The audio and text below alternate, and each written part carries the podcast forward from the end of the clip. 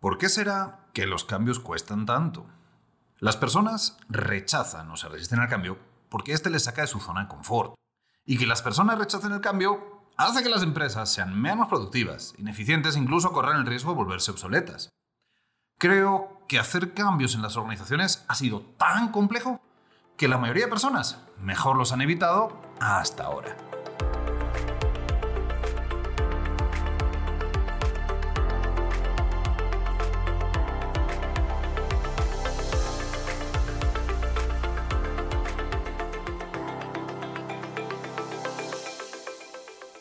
Como dice la frase del filósofo estadounidense Eric Hoffer, en tiempos de cambio, quienes estén abiertos al aprendizaje se adueñarán del futuro, mientras que aquellos que creen saberlo todo estarán perfectamente preparados para un mundo que ya no existe. El cambio es una de las cuestiones que hoy en día está más en boga en el contexto organizacional y aún así, por lo menos en mi opinión, es uno de los temas menos entendidos, menos explorados en términos tanto de la relación de las personas con el cambio como en términos de la productividad que eso puede generar en el contexto de las inversiones de las organizaciones. A ver, los cambios cuestan, pero le cuestan a las personas y le cuestan mucho dinero también a las empresas. Deloitte sacaba un estudio hace unos años que decía que el 82% del éxito de los proyectos de cambio está asociado a la experiencia de los colaboradores. Te lo pongo en nuestras palabras. Los proyectos de cambio muchas veces fracasan porque las personas son invisibles ante esos procesos de cambio. Y aquí te va uno de los tips que nosotros entendimos hace unos años y por lo cual también de alguna manera pues hemos evolucionado, hemos ido cambiando para adaptarnos a la realidad de los negocios. Resulta que un empresario me buscó hace unos años y me dijo, John, tengo un problema. Acabo de invertir X millones de dólares en un cambio de modelo operativo con una de estas grandes consultorias que son expertos en hacer presentaciones en PowerPoint y tirar números, hacer cambios que busquen la efectividad de la organización. Entonces me dijo, acabo de invertir todo esto en este proceso, cambio de modelo operativo, pero la gente no se suma no se suma y ya estoy llegando a un punto en el que no sé qué hacer, porque ya no quiero ni llegar a la oficina y verles. ¿Cómo hacemos? ¿Y qué hay detrás de todo eso? Pues detrás de todo eso hay que cualquiera se llena la boca diciendo que las personas son el activo más importante de una organización. Pero yo llevo años viendo empresas que dedican millones en cambios de, nuevo de modelo operativo, de sistemas de gestión, de cambios generacionales, cambios en el liderazgo pero que a las horas de las horas ni siquiera cuentan con presupuesto para las personas. Que te dicen, ah, sí, hemos comprado esta empresa, nos ha costado tanto, estamos cambiando los procesos, estamos metiendo una nueva tecnología. Oye, ¿y la gente? Ah, sí, recursos humanos, mira a ver cuánto podemos sacar para la gente. ¿Cómo, ¿Cómo que cuánto podemos sacar para la gente si son las personas los que al final se van a encargar de ese nuevo modelo operativo, llevarlo a la realidad, ese nuevo sistema de gestión operativizarlo en el día a día para que al final pues, haya un retorno de la inversión. Así que, ¿de quién es la culpa en realidad de que rechacemos el cambio? Bueno, pues como siempre lo digo, si tu rol es de empresario, es de CEO, si tú eres el tomador de decisiones, asume que la culpa es tuya. Si tu rol es de colaborador, si tú no eres necesariamente el que toma las decisiones, también asume que la culpa es tuya.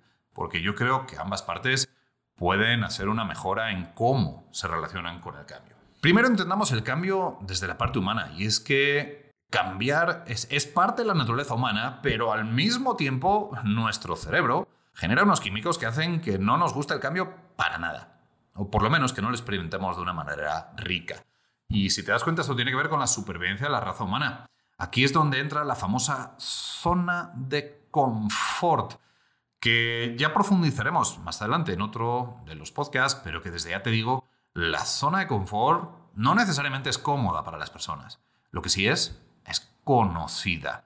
Y todo lo conocido, aunque provoque dolor, por lo menos es un dolor que no nos sorprende. Nuestro cerebro, hay una parte del cerebro humano que odia las sorpresas. Por eso, el cambio nos cuesta tanto a los seres humanos, porque entran muchos químicos, entran muchos miedos, nosotros precisamente diseñamos una matriz que le hemos llamado la matriz ACDC del cambio. A ver, y aquí hago una aclaración por si acaso tus gustos musicales van o no van por ahí.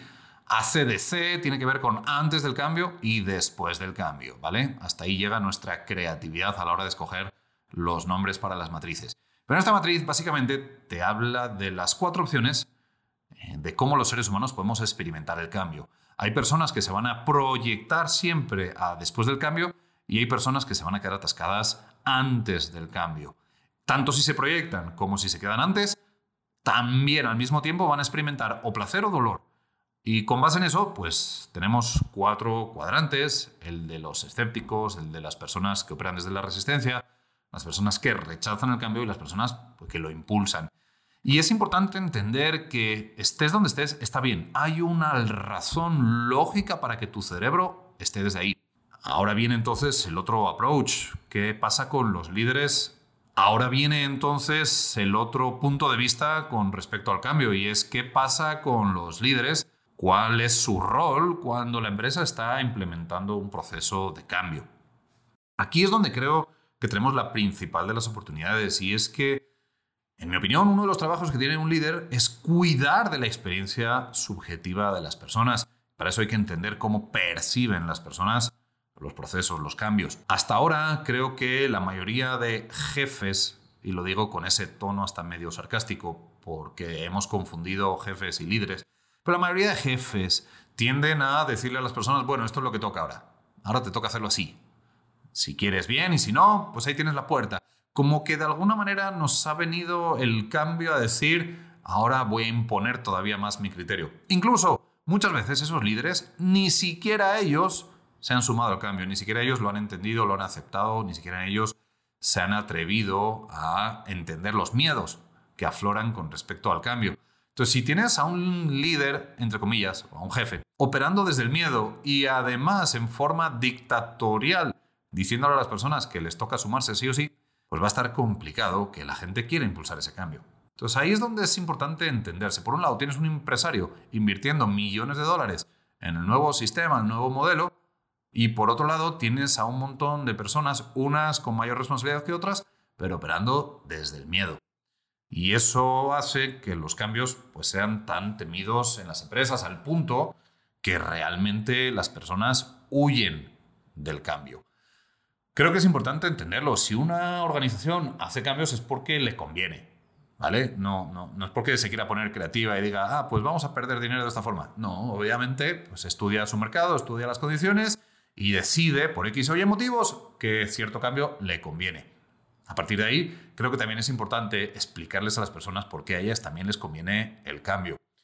Como solemos decirle a nuestros clientes, nosotros no somos expertos en cambios, somos expertos en el cambio, en entender que el cambio es una constante en la naturaleza humana, pero que tiene que ver con emociones, que tiene que ver con, con la parte del cerebro, el cerebro predictivo, que nos está queriendo alertar de qué es lo que va a pasar, que de alguna manera busca la supervivencia de la raza humana. Y mientras no lideremos esos cerebros en el contexto organizacional, pues va a estar complicado que las personas nos den lo mejor de sí en estos procesos de cambio. Por alguna razón, y pues posiblemente porque es la parte técnica la que más eh, foco se lleva en los momentos de implementación de procesos de cambio, el cambio se suele vender de una manera bien racional a las personas. Y desde aquí te va un tip. El cerebro racional pinta cero a la hora de sumarse al cambio. Le puedes explicar todo con dibujitos muy bonito, pero el neocórtex no tiene nada que ver con la toma de decisiones de sumarse o no a un proceso. Así que creo que aquí es donde nuevamente invitamos a que gestión humana.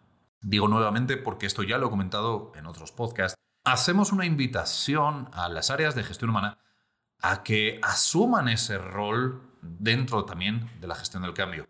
Eh, desde nuestra parte incluso nos han buscado empresas que se dedican al tema de software, eh, donde ya venían implementando metodologías ágiles, Scrum, etcétera, para ser todavía más eficientes. Y ahora nos están buscando para que incluso diseñemos un producto de tal manera que la gestión del cambio sea parte de la implementación de un nuevo sistema.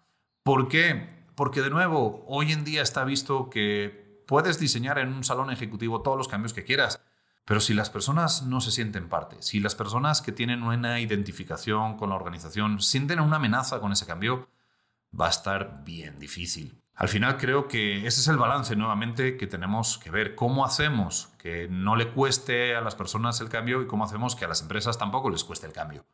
Que esas inversiones, muchas veces millonarias que se hacen, pues tengan un retorno, pero que también ese retarnos a salirnos de nuestra zona de confort como individuos, pues esté asociado a un premio, esté asociado a unos beneficios, esté asociado a ese contexto de felicidad, de crecimiento, de poder contribuir más al mundo, que es uno de los elementos que también te hemos mencionado anteriormente en otros podcasts y que creo que es importante empezar a equilibrar en el contexto organizacional, cosa que hasta ahora no lo hemos hecho. Así que te repito nuevamente esa frase de Eric Hofer, en tiempos de cambio, quienes estén abiertos al aprendizaje se adueñarán del futuro, mientras que aquellos que creen saberlo todo estarán perfectamente preparados para un mundo que ya no existe. Desde aquí entonces hacemos una invitación. Si eres colaborador, si tu rol es sumarte al cambio, pues ve de qué manera quitas todo lo que sabes, te atreves a salirte de tu zona de confort y te haces parte de ese nuevo aprendizaje que trae el cambio. Si tienes un rol de líder, pues más todavía. Te hacemos la invitación a que cuides a las personas que al final van a hacer que ese proceso de cambio se vuelva una realidad y termine siendo productivo en términos de negocio para la organización. Así que te dejo esa pequeña conclusión acerca del cambio. Gracias por este momento de conexión y como siempre decimos, que tengas un feliz día y un feliz proceso de cambio.